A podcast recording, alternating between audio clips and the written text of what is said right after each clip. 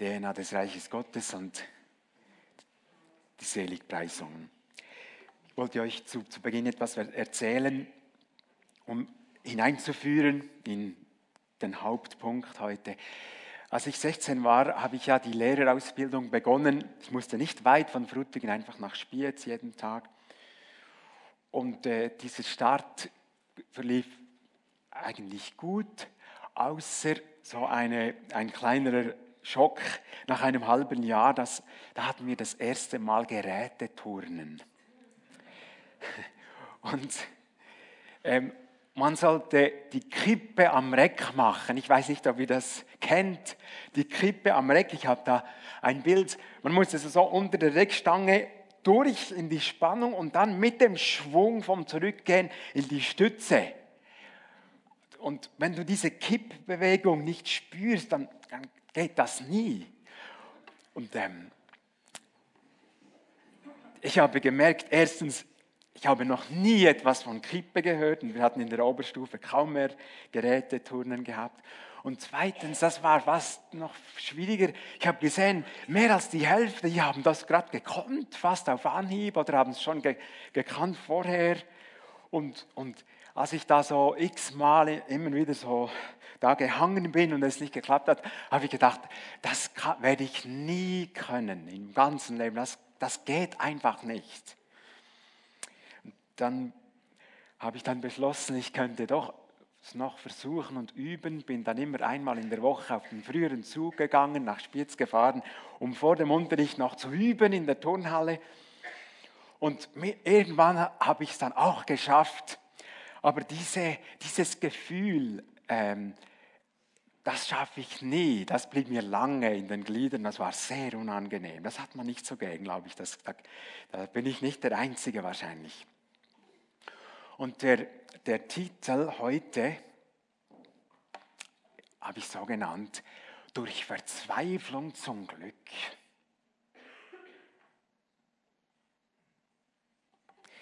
Wir wollen die Seligpreisungen lesen in Matthäus 5. Als Jesus die vielen Menschen sah, stieg er auf den Berg, er setzte sich und seine Jünger traten zu ihm und er öffnete seinen Mund, er lehrte sie und sprach. Selig die arm sind vor Gott, denn ihnen gehört das Himmelreich. Selig die Trauernden, denn sie werden getröstet werden. Selig die Sanftmütigen, denn sie werden das Land erben. Selig die hungern und dürsten nach Gerechtigkeit, denn sie werden gesättigt werden. Selig die Barmherzigen, denn sie werden Erbarmen finden.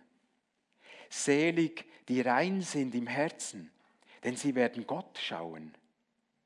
Selig die Frieden stiften, denn sie werden Kinder Gottes genannt werden.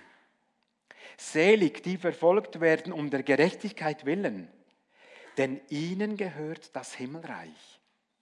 Selig seid ihr, wenn man euch schmäht und verfolgt und alles Böse über euch redet um meinetwillen. Freut euch und jubelt, denn euer Lohn wird groß sein im Himmel. So werden nämlich schon vor euch die Propheten verfolgt. Jetzt habt ihr gemerkt, warum man immer von Seligpreisungen spricht. Hm, kommt ja immer dieses selig. Das ist also das Sprungbrett oder der Start in die Bergpredigt. Seligpreisungen. Liebe Gemeinde und liebe Besucher, wie wirken diese Sätze auf euch? Macht das wirklich glücklich, wenn man das liest? Glückselig, selig.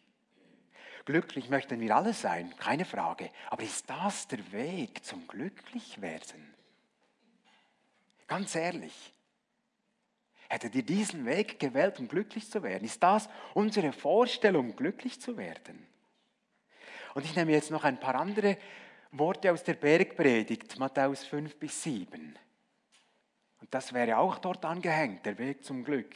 Da heißt es, Matthäus 5,20, wenn eure Gerechtigkeit nicht viel höher ist als die der Pharisäer, könnt ihr nicht ins Himmelreich kommen. 5,39, leistet dem, der euch etwas Böses antut, keinen Widerstand. 5,44, liebt eure Feinde, betet für die, die euch verfolgen. 5,48, der krasseste vielleicht, ihr sollt vollkommen sein, wie mein Vater im Himmel vollkommen ist. Matthäus 7,12, alles, was ihr wollt, dass euch die Menschen tun, das tut auch ihnen. Da sagt ihr vielleicht, ja, wenigstens das, geht noch am ersten. Kennen wir schon aus der Jungsche oder aus der RR. Goldene Regel. Und dann aus dem Schluss 7,24 sagte Jesus, wer aber meine Worte hört und tut, ist wie ein kluger Mann, der sein Haus auf Fels baut. Und dann kommt diese Geschichte, diese dramatische Geschichte. Noch einmal, ist das lebbar, liebe Gemeinde? Kannst du das? Machst du das? Jesus sagt am Schluss, höre nicht nur, tue das. Mit dem Gleichnis vom Haus auf Sand und Fels. Ich frage uns, Liebst du den launischen Nachbarn wirklich, der ab und zu deine Kinder ansurrt, ganz, ganz grundlos? Liebst du diesen Nachbarn? Betest du für den parteiischen Lehrer? Gut, vielleicht, dass er sich ändert. He? Lässt du dich öffentlich beschimpfen und du rächst dich nicht, auch nicht mit einem zynischen Spruch? Können wir unsere Blicke zügeln, wenn eine attraktive junge Person mit wenig Kleidung vor uns steht? Können wir zugeben, das kann ich nicht. Da bin ich gescheitert. Da bin ich schwach. Oder da habe ich ehrlich gesagt Angst. Das möchte ich nicht machen. Kannst du das? Jesus sagt, das ist echte Frömmigkeit. Bessere Gerechtigkeit als die gesetzliche, die ja alles, alle Regeln einzuhalten versuchten. Das tut. Noch einmal, liebe Gemeinde und Besucher, was macht das in uns, wenn wir das, noch, wenn wir das wieder einmal so vor uns haben? Was macht das mit unseren Herzen? Was macht das in uns, die wir uns die meisten Christen nennen? Gläubige.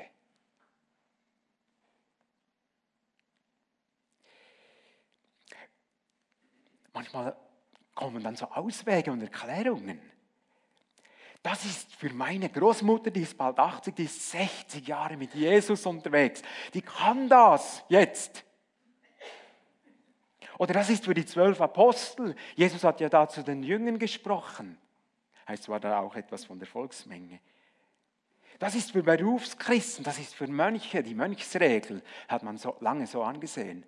Die Bergpredigt ist nur für die Mönche. Das ist für die Asketen, für die ganz Disziplinierten. Oder eine Strömung, eine theologische Strömung sagt, das ist für das tausendjährige Reich gedacht. Da geht es dann Sowieso Ringer. Oder vielleicht relativieren wir. Vielleicht hat uns mal jemand gefragt, du, jetzt habe ich gelesen, wir sollen willkommen sein. Wie ist das zu verstehen? Und dann hast du vielleicht gesagt, man darf die Bibel nicht wörtlich nehmen. Sonst müssen wir ja Auge ausreißen und Hand abhacken. Heißt das auch in Matthäus 5. Aber das ist wirklich ein Bildwort dort.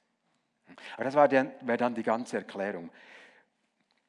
Bergpredigt muss man relativieren. Das ist einfach ein Bild so vom, vom gesamten, von der gesamten Ausrichtung im Herzen. Vielleicht habt ihr schon gemerkt, liebe Gemeinde, dass beide Erklärungen irgendwie nicht befriedigen. Wenn wir ehrlich sind und den Heiligen Geist haben. Und vielleicht kapitulieren wir, wenn wir dieses Wort lesen auch als Christen.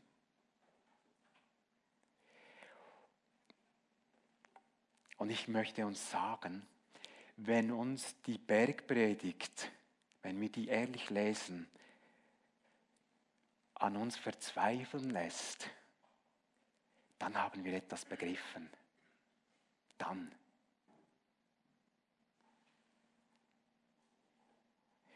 Dann haben wir das Geheimnis noch nicht oder nicht verloren oder vergessen, dass wir das nie schaffen. Und dass jemand außerhalb von uns, ohne unser Mittun, hier uns helfen muss. Dass das doch geht. Wir kommen noch drauf. Dass das doch geht. Das ist geistlich arm sein. Ich wünsche uns, dass wir dieses Gefühl immer wieder haben, auch als Christen. Genau das. Ich strecke die Flinte. Das ist geistlich arm sein. Jesus sagt nämlich, und er bleibt hartnäckig dabei, durch das ganze Matthäus-Evangelium lesen wir es, der Mensch ist, da, ist dazu geschaffen, das so zu leben. Die Latte bleibt oben. Schaut, ich habe extra diese Latte geholt in Steffisburg. Und ich habe sie auf die Weltrekordhöhe gehängt von 2,45 Metern. Noch interessant, dieser Weltrekord ist schon ganz alt. Ein Kubaner hat den, glaube ich, gemacht. 2,45 und schaut, so kommt es mir vor, wenn ich die Bergpredigt lese. Das ist noch schlimmer als die Kippe am Reck, oder? Ja. Oder ist jemand mal über zwei Meter gesprungen im Hochsprung? Dann hätte er vielleicht irgendwann eine Chance. 2,45 und einfach drüber. Gut, das sind meistens auch zwei Meter Leute, oder? Aber trotzdem. Und Jesus nimmt die Latte nicht runter. Und sagt, hört nicht nur, seid nicht nur begeistert, tut das, was ich euch sage. Aber, aber wir müssen nicht über diese Latte, sondern wir gehen durchs Kreuz. Wir gehen durchs Kreuz, durch Jesus. Ein walisischer Prediger und Arzt hatte mal das gesagt. Nichts zeigt mir die absolute Notwendigkeit der Wiedergeburt, der Hilfe des Heiligen Geistes und sein Werk in mir wie die Bergpredigt. Schon die Seligpreisungen zerstören mich am Boden. Sie zeigen mir mein totales Unvermögen. Gäbe es für mich nicht eine neue Geburt, ich wäre ein hoffnungsloser Fall. Und darum habe ich diesen Titel gewählt. Und die, dieser erste Punkt, die Bergpredigt, bringt uns zur Verzweiflung. Durch die Verzweiflung zum Glück. Jetzt, wenn wir bei Verzweiflung sind, das ist eben nahe bei arm im Geist. Was, was meint dieses geistlich arm sein? Ich möchte dort noch einmal hinein. Es heißt nicht geistig arm, das wäre idiotisch oder, oder dumm, geistig, geistig beschränkt. Das heißt geistlich arm. Das heißt, ich kann es nicht selber. Mutti, kannst du mir die Skischuhe auftun, sie jetzt fest. Ich kann, ich kann die Schnalle nicht aufschreissen. Ein Kind kann gut Hilfe annehmen. Und Jesus hat eben nicht umsonst gesagt, werdet wie die Kinder. Es heißt auch, ich bin bedürftig. Ich bin angewiesen auf Hilfe. Ich brauche Ergänzungsleistung von anderen, nicht nur vom Staat oder von, von der Stadt. Und Ergänzungsleistung vom Schöpfer. Wörtlich heißt es unter anderem Bettelarm. Ich weiß nicht, ob jemand unter uns mal gebettelt hat, weil er musste. Es gibt ja nicht nur die Art, wo man auf der Straße steht. Wenn du unbedingt etwas brauchst, wenn es existenziell wird, dann ist es entscheidend, ob du da Brot bekommst oder einen Fünflieber oder nicht. Bedürftig. Ich meine, es ist gut, wenn wir diese Art nicht selber kennen, oder?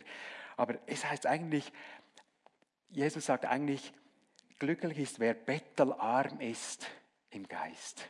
Bettelarm weiß, pff, bei mir ist nichts zu holen. der Hilfe benötigt, um seine Armseligkeit zu beenden. Das Wort kommt von sich bücken, beugen, herabneigen.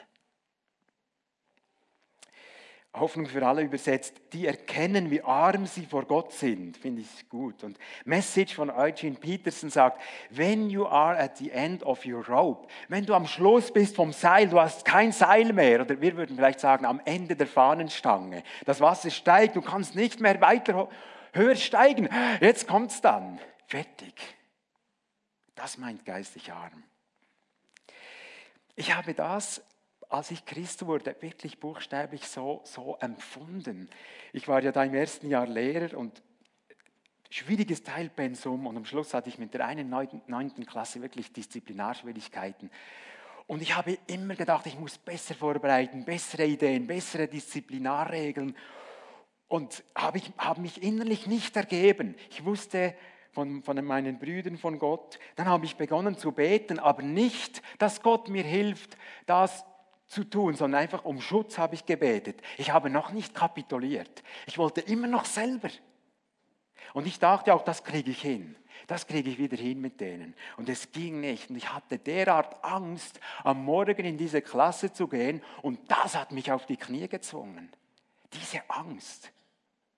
Und zum Glück, und da habe ich kapituliert. Ich, da merkte ich und gestand es mir ein, ich habe es nicht mehr im Griff. Es geht nicht. Und dann nach dieser Lebensübergabe habe ich eben gemerkt, ich muss nicht.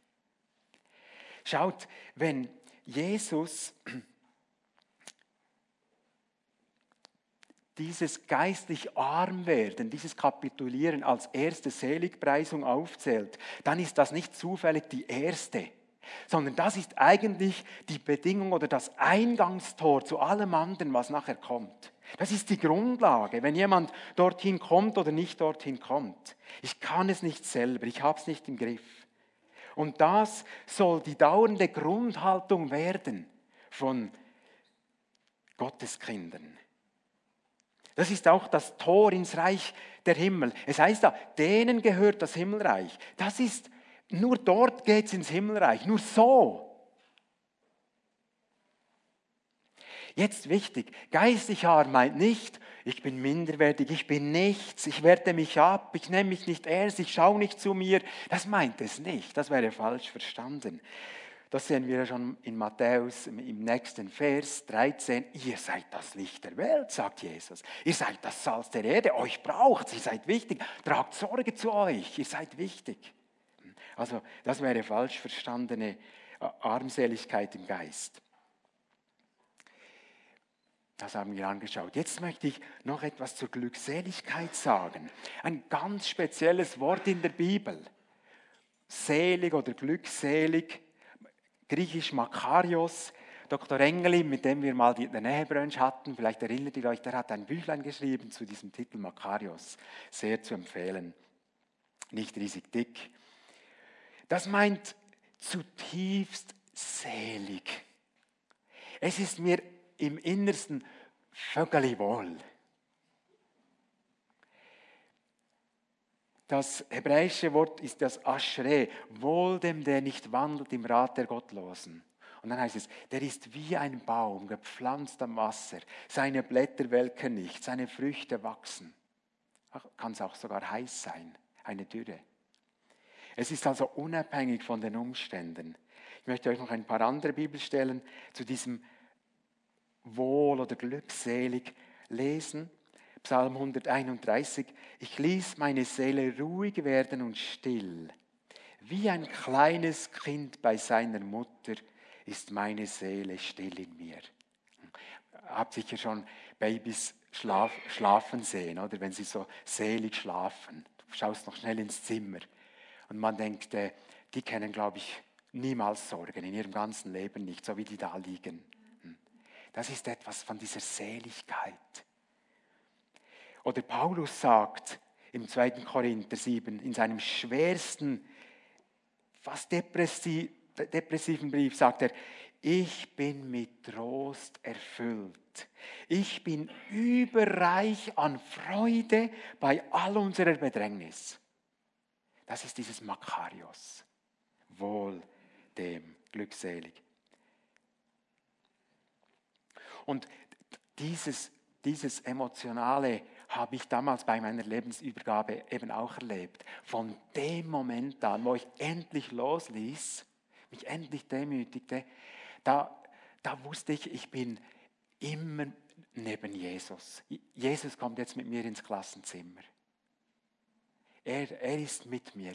Und jetzt kommt es nicht mehr auf meine Fähigkeit, mein Intellekt, meine Kraft, meine Umsicht, meine Organisation oder so. Es kommt nicht mehr einfach darauf an.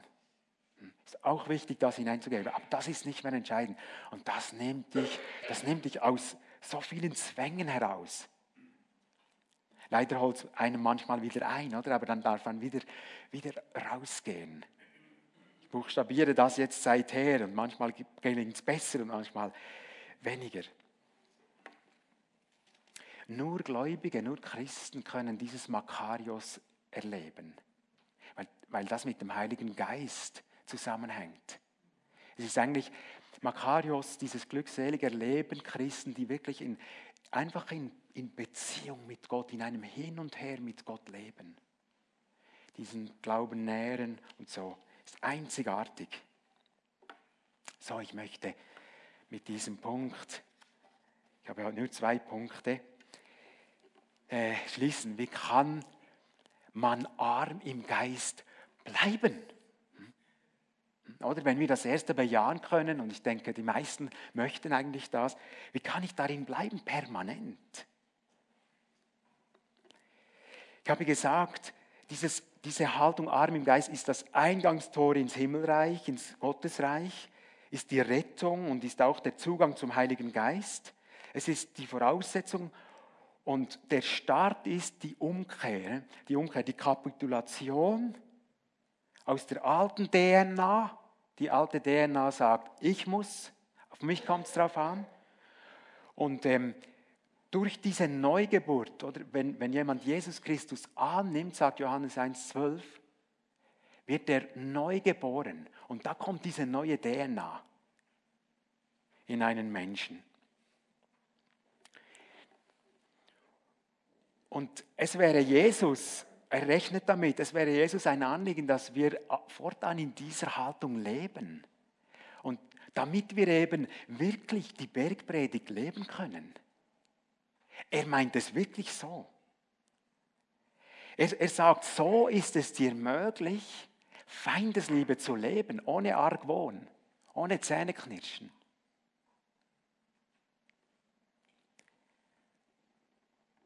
Und stellt euch vor, wenn Christen so leben, was das allein für eine Verkündigung ist des Himmelreiches. Hm? Thomas hat ja letzten Sonntag darüber gesprochen, warum sollen wir das Evangelium überhaupt weitergeben. Da ist einfach permanent da, wenn Menschen in der Art kapituliert im neuen Leben. Halleluja.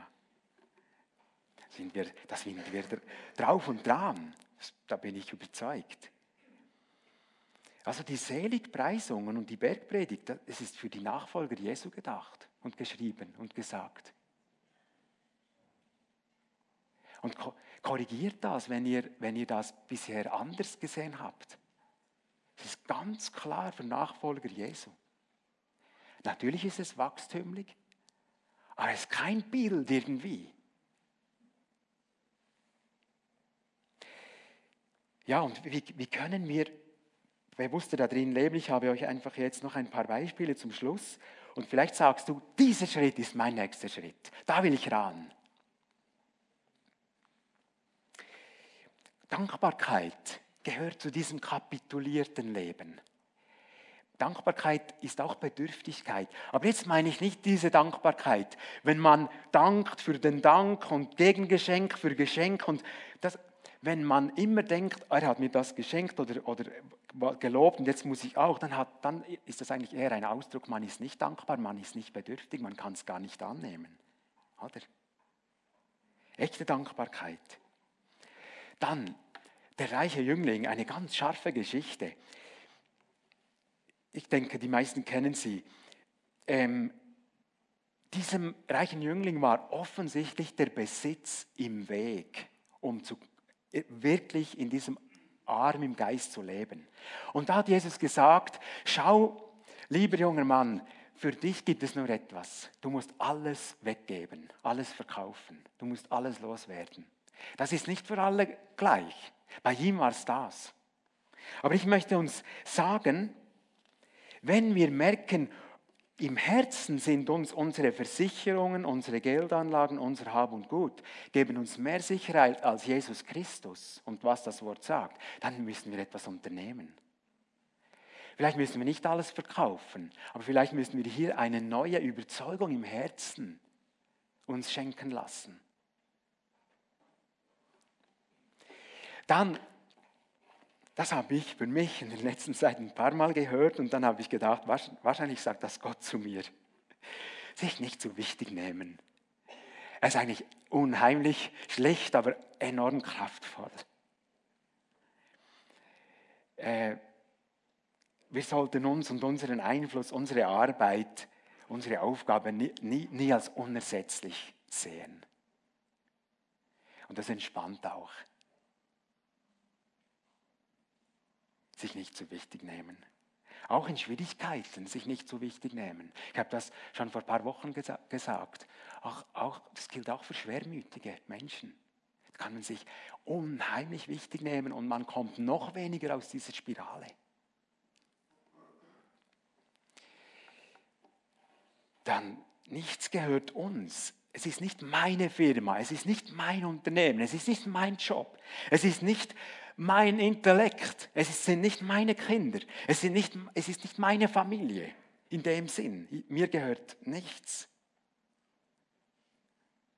Es ist nicht mein Dienst und wehe, wenn jemand diesen Dienst auch tun will. Es war doch mein Dienst, meine Gemeinde.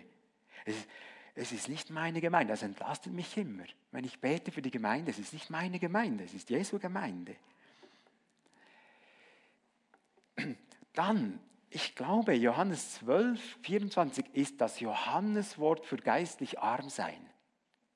Es heißt, wenn das Weizenkorn nicht in die Erde fällt und stirbt, bleibt es allein. Wenn es aber stirbt, wie geht es weiter? Bringt es Frucht. Und das geht schnell. Und ähm, das macht eigentlich, das ist eigentlich die DNA des Reiches Gottes, oder? Die DNA des Reiches Gottes, dass man sich selber stirbt. Hm? Hier stirbt man eigentlich sich selber und bei der Taufe drückt man das noch aus. Und wer, wer in der Expo-Halle, da war ja das, dieses Thema am Schluss der Predigt, wer dort ein Weizenkorn gepflanzt hat, habt ihr gemerkt, nach drei Tagen habt ihr das schon gesehen, nicht wahr? Es geht schnell. Und, und ohne, ohne es in die Erde zu geben, kannst du das hunderte von Jahren in einem Schächtelchen haben, es geschieht nichts. Wer das übrigens noch nachholen möchte und ausprobieren möchte mit dem Weizenkorn, beim Infodesk hat es noch Weizenkörner. Kann, kann deines mitnehmen und am Mittwoch werdet ihr schon sehen, wie es sprießt. Und merkt ihr, weil es stirbt.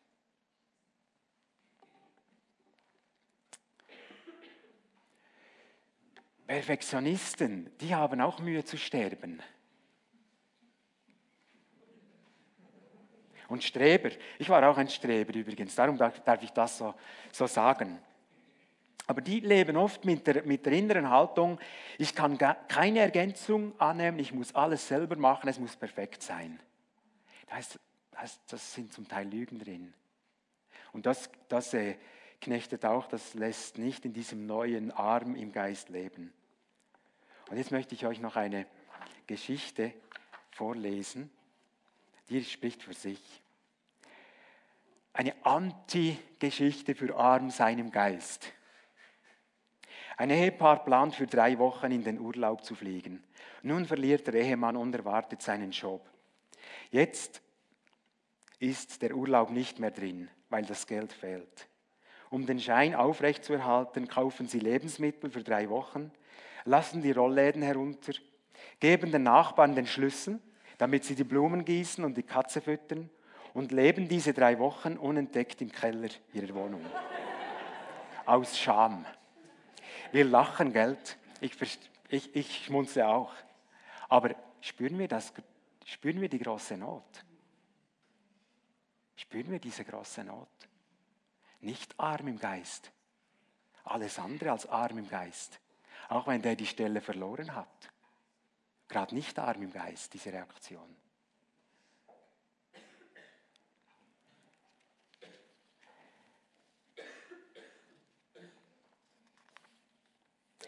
Wenn wir jetzt das Abendmahl feiern, passt das hervorragend.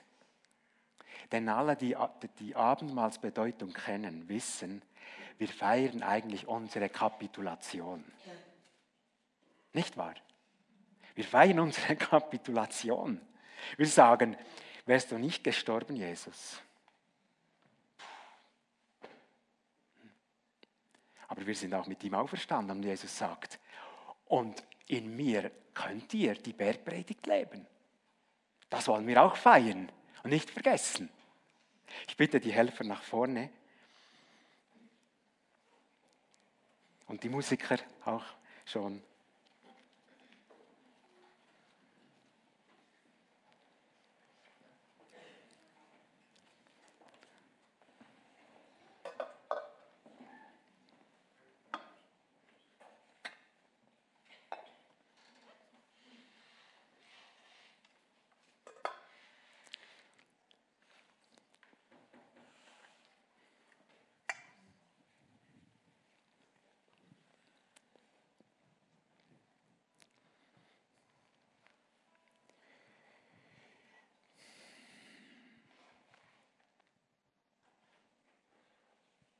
In der Nacht, wo Jesus ist verraten wurde, hat er das Brot genommen, hat es gebrochen, hat danket und hat gesagt, das ist mein Lieb für euch gebrochen.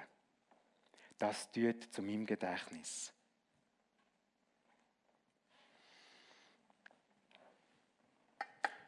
Und nach dem Brot hat er den Kelch genommen und hat gesehen, das ist der neue Bund. Der neue Bund in meinem Blut. Das tut auch zu meinem Gedenken oder zur Erinnerung.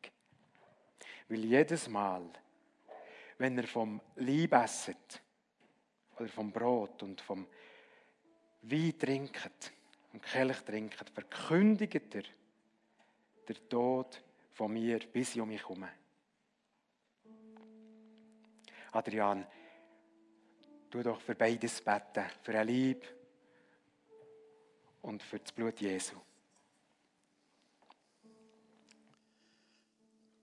Herr Jesus Christus, mit dir von Herzen Danke sagen, dass du diesen Weg gegangen bist.